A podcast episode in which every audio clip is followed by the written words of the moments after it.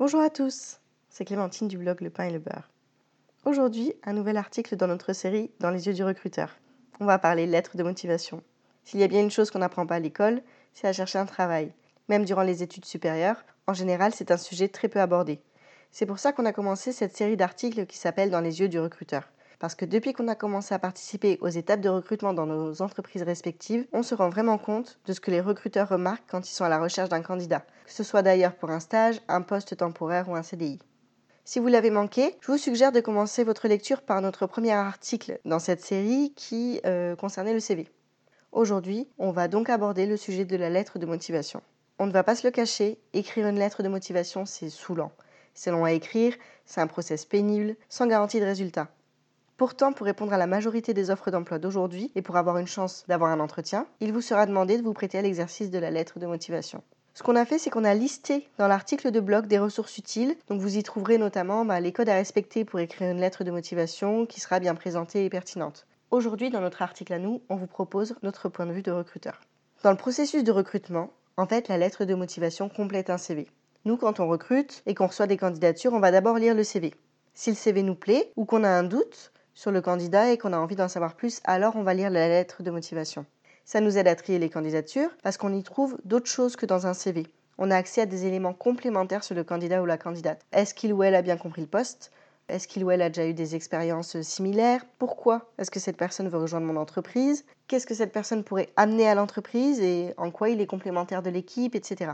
On l'a déjà dit dans notre premier article, mais le recrutement, c'est vraiment une histoire d'humain, donc chacun est différent. Nous, on vous apporte des conseils qui reflètent ce qu'on a expérimenté à titre personnel, c'est-à-dire des recrutements dans des entreprises privées. Donc pour vous, peut-être ça peut être différent si vous êtes dans un autre type d'entreprise. Lettre de motivation, est-ce qu'on copie un modèle existant ou est-ce qu'on écrit une lettre sur mesure? On aborde ce sujet parce que vous trouverez quantité de modèles de lettres de motivation sur Internet que vous pouvez copier-coller mais on vous déconseille de faire ça. Nous, au début de notre carrière, on accordait peu de temps à l'exercice chronophage et pénible de la lettre de motivation. Donc on a envoyé des lettres qui étaient un peu lambda, euh, identiques pour tous les postes auxquels on postulait. Maintenant qu'on est de l'autre côté et que c'est nous qui recevons les candidatures, sachez que ce genre de lettres, ça se repère immédiatement et ça décrédibilise le candidat. Ça se voit en fait si vous avez envoyé la même lettre à toutes les entreprises. Au fond, une entreprise qui recrute, elle a peur de faire un mauvais choix. Recruter un nouvel élément, c'est pas seulement faire correspondre un besoin avec un profil, c'est aussi s'assurer que la personne s'intégrera bien dans une équipe, au process, aux valeurs de l'entreprise. Donc quand un recruteur lit une lettre qui n'est pas personnalisée, c'est obligé qu'il ait du mal à se projeter avec ce candidat, parce qu'il ne va pas réussir à faire le lien entre le candidat et l'entreprise. Donc c'est important de personnaliser votre lettre de motivation, parce que si votre CV a interpellé, alors le recruteur voudra en savoir plus sur vous votre personnalité, votre expérience, vos caractéristiques, ce qui vous distingue des autres. Et donc ça va rejoindre ce qu'on vous a dit sur le CV en fait. Il faut vous démarquer et montrer ce qui fait de vous le bon candidat pour le poste. Pourquoi la lettre de motivation, ça en dit plus que le CV Mais en fait, parce que c'est l'opportunité pour vous de mettre en avant les points les plus importants en choisissant vos mots, en choisissant les expériences que vous voulez présenter, etc. Alors, une solution potentielle pour gagner du temps, ça pourrait être de faire un modèle pour le paragraphe qui vous concerne, celui où vous parlez de vous, mais de personnaliser à tout prix au moins le paragraphe sur l'entreprise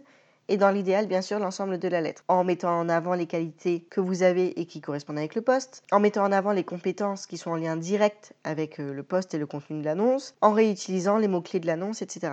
Si vous ne pouvez pas personnaliser l'ensemble des lettres car vous avez peu de temps pour postuler à beaucoup de postes, alors on vous suggère de sélectionner les entreprises qui vous intéressent le plus et pour celles-là au moins, prenez le temps de faire des lettres personnalisées. Si c'est possible pour vous de trouver l'identité de la personne qui recrute, on vous invite même à personnaliser le début de la lettre en indiquant le destinataire. Ça donne du crédit en fait à votre engagement et à votre débrouillardise par rapport au contenu de la lettre Est-ce qu'on grossit le trait ou est-ce qu'on dit la vérité? Pour décrocher un entretien, vous pourriez être tenté de mentir sur votre profil pour qu'il paraisse plus en adéquation avec le poste.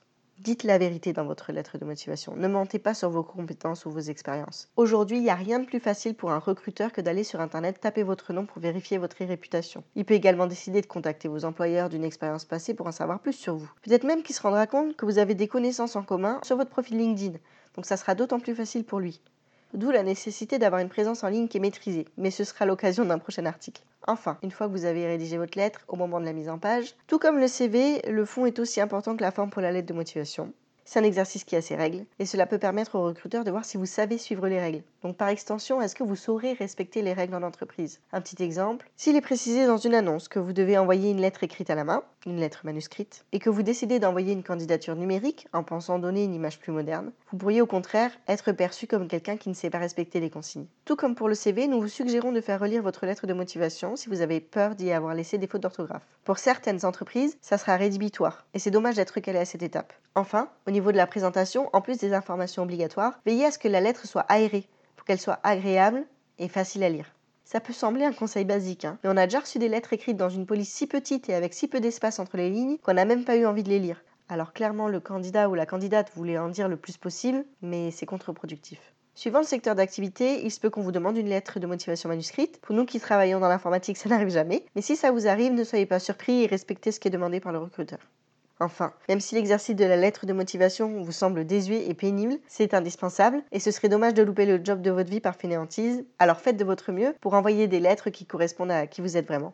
Nous espérons que cet article vous sera utile. Le prochain article sur le thème du recrutement abordera la préparation d'un premier entretien d'embauche. Si vous avez envie de faire connaître le blog, s'il vous plaît, n'hésitez pas à partager cet article à vos collègues ou à vos amis. Ça va nous permettre de nous faire connaître. Par rapport au podcast, si vous l'écoutez sur Apple Podcast, s'il vous plaît, allez noter 5 étoiles le podcast sur iTunes. Ça nous sera vraiment très utile et ça permettra de faire connaître euh, aussi la version audio de nos articles. Je vous souhaite une très bonne journée et je vous dis bientôt pour un nouvel article.